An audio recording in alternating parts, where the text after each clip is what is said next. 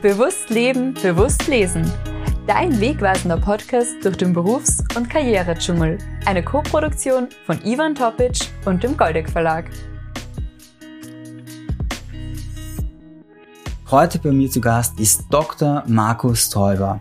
Markus, auch bei dir lese ich den Text ganz kurz hinten vor am, äh, am Cover. Ja. Dr. Markus Täuber ist Neurobiologe, Lehrbeauftragter mehrerer Hochschulen und Leiter des Instituts für mentale Erfolgsstrategien. Er bringt als Bestsellerautor und Keynote-Speaker neue Erkenntnisse der Hirnforschung auf den Punkt. Und wer noch mehr zu Markus herausfinden möchte, kann auf www.ifmis.at gehen und findet dort unglaublich viele wertvolle Informationen zu Markus. Vielen Dank, dass du heute dabei bist. Danke auch für die freundliche Einleitung. Genau so, ein Buch, so eine Rückseite eines Buches ist natürlich eine sehr gute Zusammenfassung schon.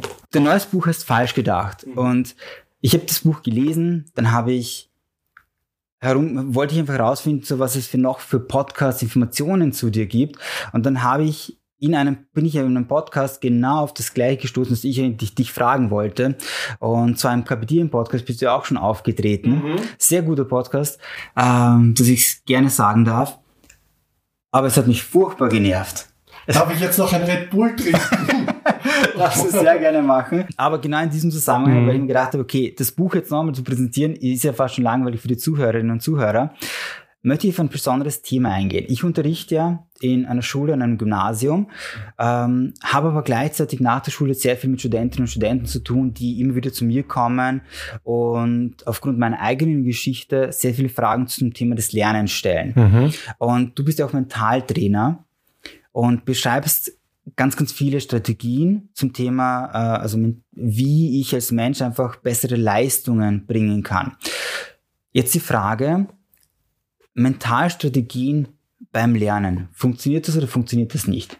Funktioniert glücklicherweise. Ich darf weiter damit arbeiten. Ja, und ich war selber ein schlechter Schüler in der Unterstufe AHS ähm, und habe dann über das Schachspiel das Thema Konzentration für mich entdeckt und auch schon die ersten Mentaltechniken eingesetzt, ohne dass ich es jetzt so genannt hätte. Ähm, und das kommt schon zu einem wesentlichen Punkt. Also die Konzentration ist ja sehr, sehr wichtig. Unser Hippocampus, der fürs Lernen zuständig ist im Gehirn, der saugt Neues auf und wird über die Aufmerksamkeit gesteuert.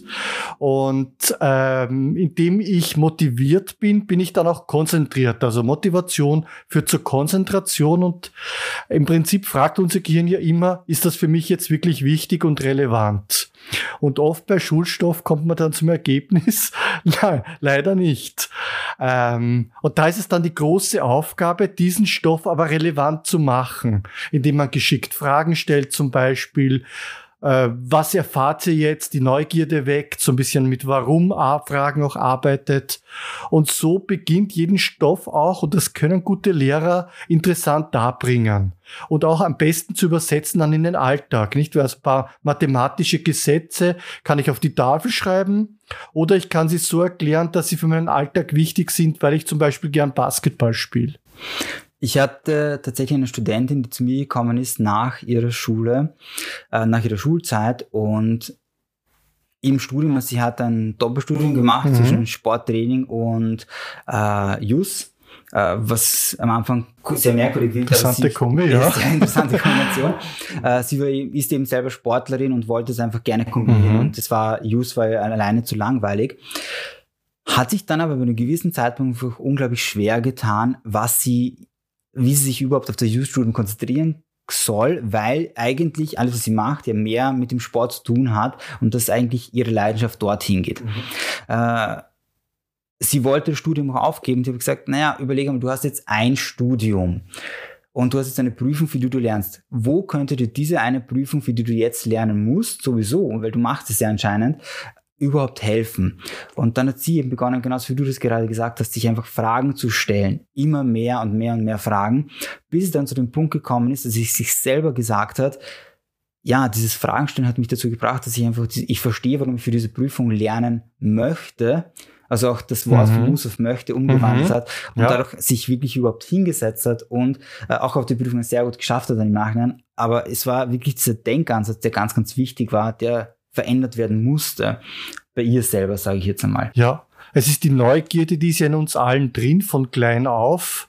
Und die ist sowas wie eine Blankoressource, die ist so der Motor des Lernens. Nur leider wird die Neugierde sehr oft begraben. Also wenn zum Beispiel das Kind viel fragt und die Mama oder Papa sagt dann, frag nicht so blöd und darum und, und so weiter, so wird das Ganze im Prinzip gestoppt und das Kind lernt, ja, diese Fragen stellen, ähm, das tut weh dann, weil dann wäre ich zurückgewiesen.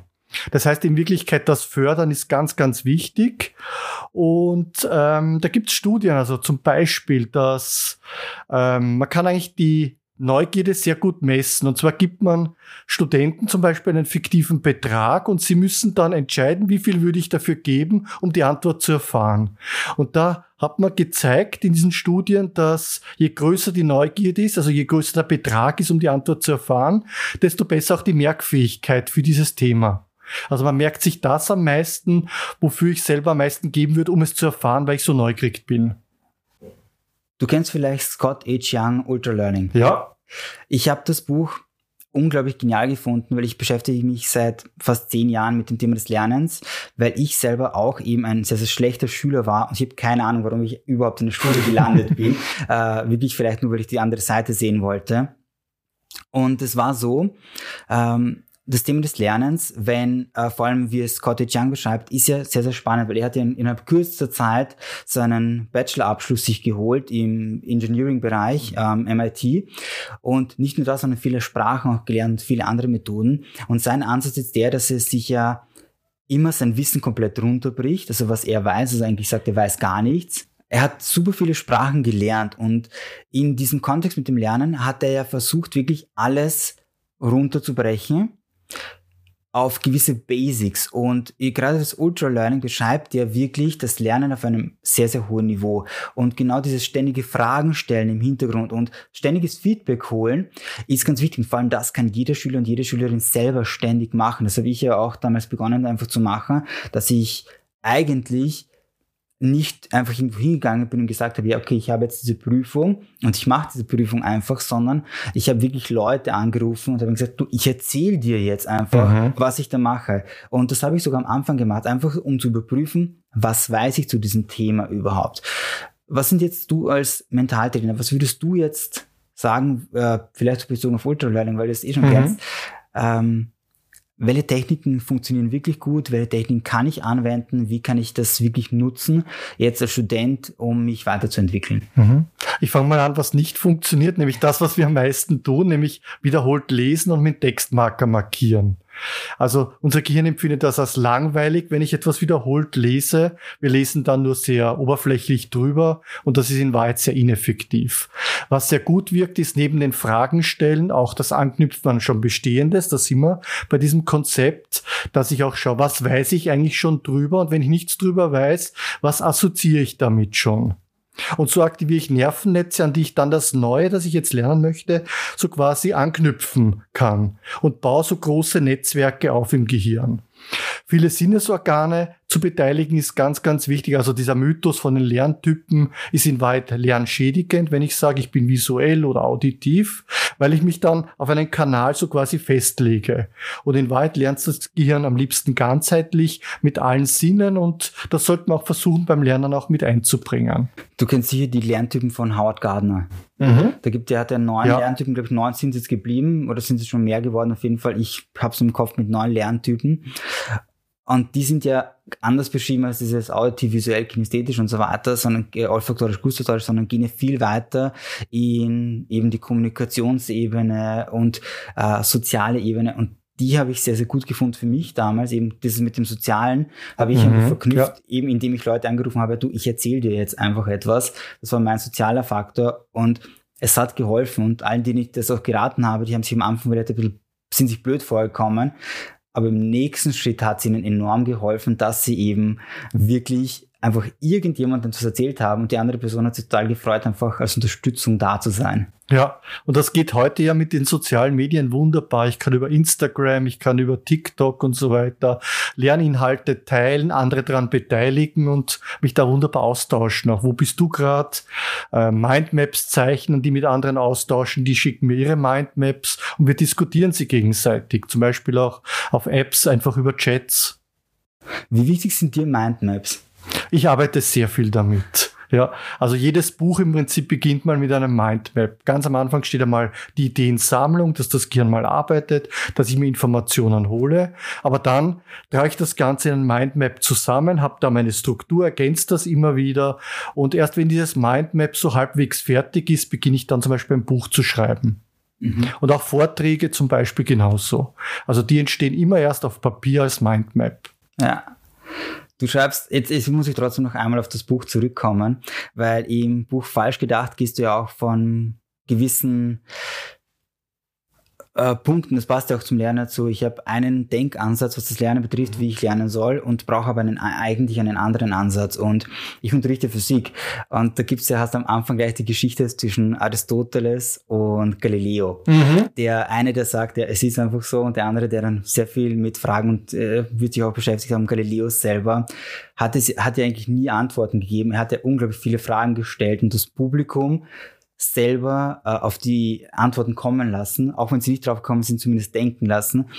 Und ich glaube, das ist halt so ein wichtiger Ansatz. Also mhm. Also auch wenn ich etwas glaube, dass es so ist, wie es ist, einfach einmal was Neues auszuprobieren und ja. auch, auch selbst dann immer wieder zu hinterfragen, okay, das kann ja funktionieren, aber ja, einfach hinterfragen und einfach arbeiten damit. Ich habe das, ich habe diese Geschichte gleich am Anfang, weil du hast total geliebt. Da muss ich dich gleich als, als Physikprofessor herausfordern. Ich habe nicht meinen immer zur Weißglut gebracht. Ich habe ihn gefragt bei der Schwerkraft, ja, wer zieht denn da unten ran?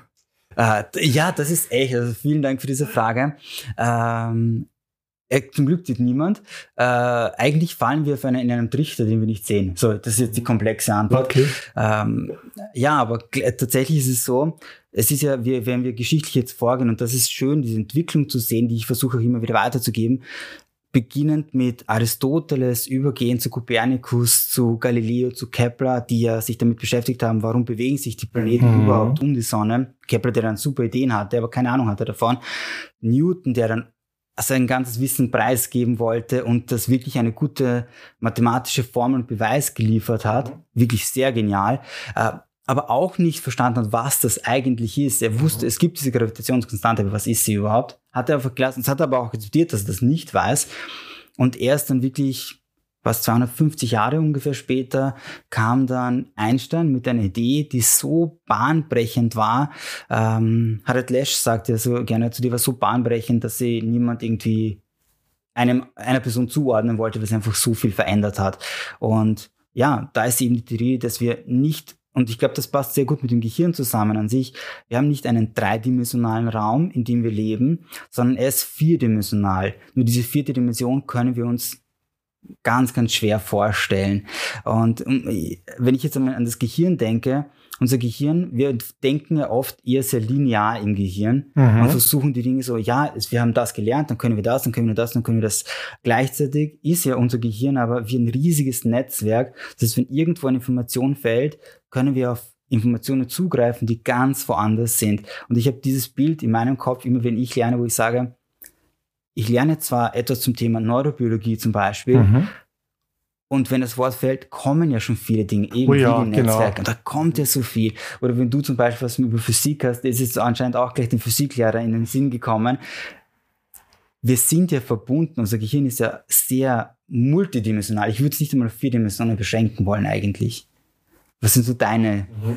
Einsichten in diesem Bereich? Ja, es ist also ich finde die Physik brutal, weil sie uns die Grenzen des Gehirns zeigt. Weil die Quantenphysik in Wirklichkeit kann man ja nicht verstehen, oder? Keine Ursache soll es geben, einen objektiven, echten Zufall soll es geben. Dann hat etwas keinen festen Ort und keinen festen Impuls und so weiter.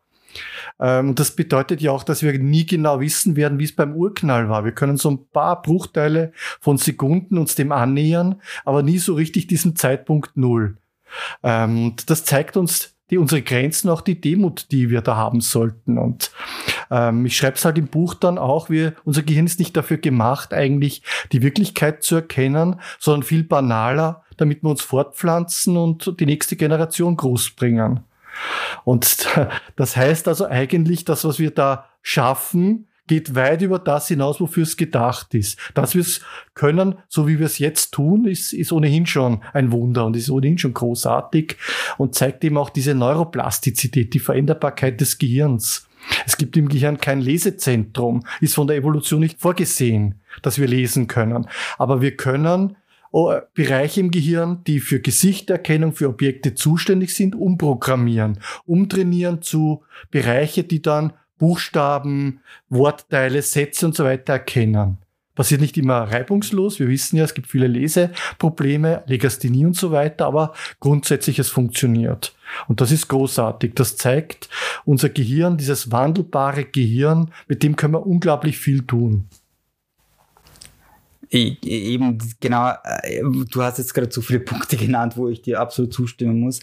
Die Physik setzt einerseits totale Grenzen auf, mhm. ähm, weil wir vorher bei Einstein waren und dann auch in der Quantenphysik ich habe gerade heute wurde mir die Frage gestellt, äh, wenn das Licht ja eine absolute Geschwindigkeit ist, die wir haben eigentlich und es kann nicht schneller sein als Licht, äh, was wäre, wenn ich schneller reisen würde als Licht? Und äh, jetzt kommt die mathematische Antwort drauf, dann wären wir im komplexen Zahlenbereich, weil äh, wir bräuchten eigentlich, jetzt rein mathematisch, eine sozusagen eine, eine Möglichkeit, in einen Bereich zu rechnen, der für uns unser reelles System verlässt und dann in etwas hineingeht, das wir noch gar nicht wirklich verstehen, wo sich die Menschen lange darum gestritten haben, was das eigentlich ist. Und unser Gehirn ist ja genauso etwas, also auch wenn es die Grenzen gibt. Ja. Menschen haben es ja immer wieder geschafft, diese Grenzen eigentlich zu überschreiten, zu überwinden und zum nächsten Punkt zu kommen. Ähm, und ja, ich finde, die Naturwissenschaft an sich zeigt da sehr, sehr viel Fortschritt, aber auch äh, jeder einzelne Mensch zeigt da unglaublich viel. Und glaube, gerade das Thema des Lernens an sich, egal was ich jetzt, ob ich in der Schule bin oder im Studium bin, ich habe es bei mir selber gemerkt, dass ich begonnen habe, mich, mich damit zu beschäftigen und dann auch eben eigentlich deine Tricks zu verwenden aus dem, also Tricks sind es ja nicht, das sind wirkliche Anwendungsmethoden des mentalen Trainings für mich umzusetzen, wurde ich einfach immer besser im Bereich des Lernens. Mhm. Jetzt vielleicht noch eine letzte Frage an dich. Wie würdest du heute zum Beispiel jetzt wirklich dein Studium angehen und du sagst, du müsstest wieder dein Studium von vorne beginnen, mit all den Techniken, die du kennst? Ja, ich würde auf jeden Fall noch mehr meine Konzentrationskraft steigern. Ähm, ich war ja einer der ersten, der Distance Learning betrieben hat, sprich, haben mir Skripten besorgt und war nicht viel in den Hörsälen, muss ich ganz ehrlich gestehen. Bei den später dann bei den Praktikern ging es nicht anders, ja, bei den Übungen, aber die Vorlesungen selber habe ich oft geschwänzt und das würde ich natürlich so nicht mehr machen, sondern mich damit beschäftigen, ähm, was kann ich da lernen und auch von der Persönlichkeit des Professors möglichst viel mitkriegen. Es gab so einige sehr inspirierende, ein Robert Riedel zum Beispiel, ein Friedrich Erndorfer, das waren wirkliche Kapazunder und Koryphäen, von denen man auch von ihrer Persönlichkeit und von ihrem Mindset sehr viel mitnehmen kann. Und da würde ich mich viel mehr noch auf diese Ebene begegnen, begeben, versuchen zu erkennen, was ist das für ein Mensch, warum hat er diese Leidenschaft für Botanik, für Meeresbiologie und so weiter entwickelt und was kann ich von dem lernen für das, was mich dann interessiert. Marco, ich danke dir für dieses wundervolle Interview und für dieses sehr inspirierende Gespräch für mich, sage ich jetzt einmal. Vielen Dank für deine Zeit. Danke, Ivan, hat Spaß gemacht. Bewusst leben, bewusst lesen. Dein wegweisender Podcast durch den Berufs- und Karrieredschungel. Eine Koproduktion von Ivan Topic und dem Goldeck Verlag.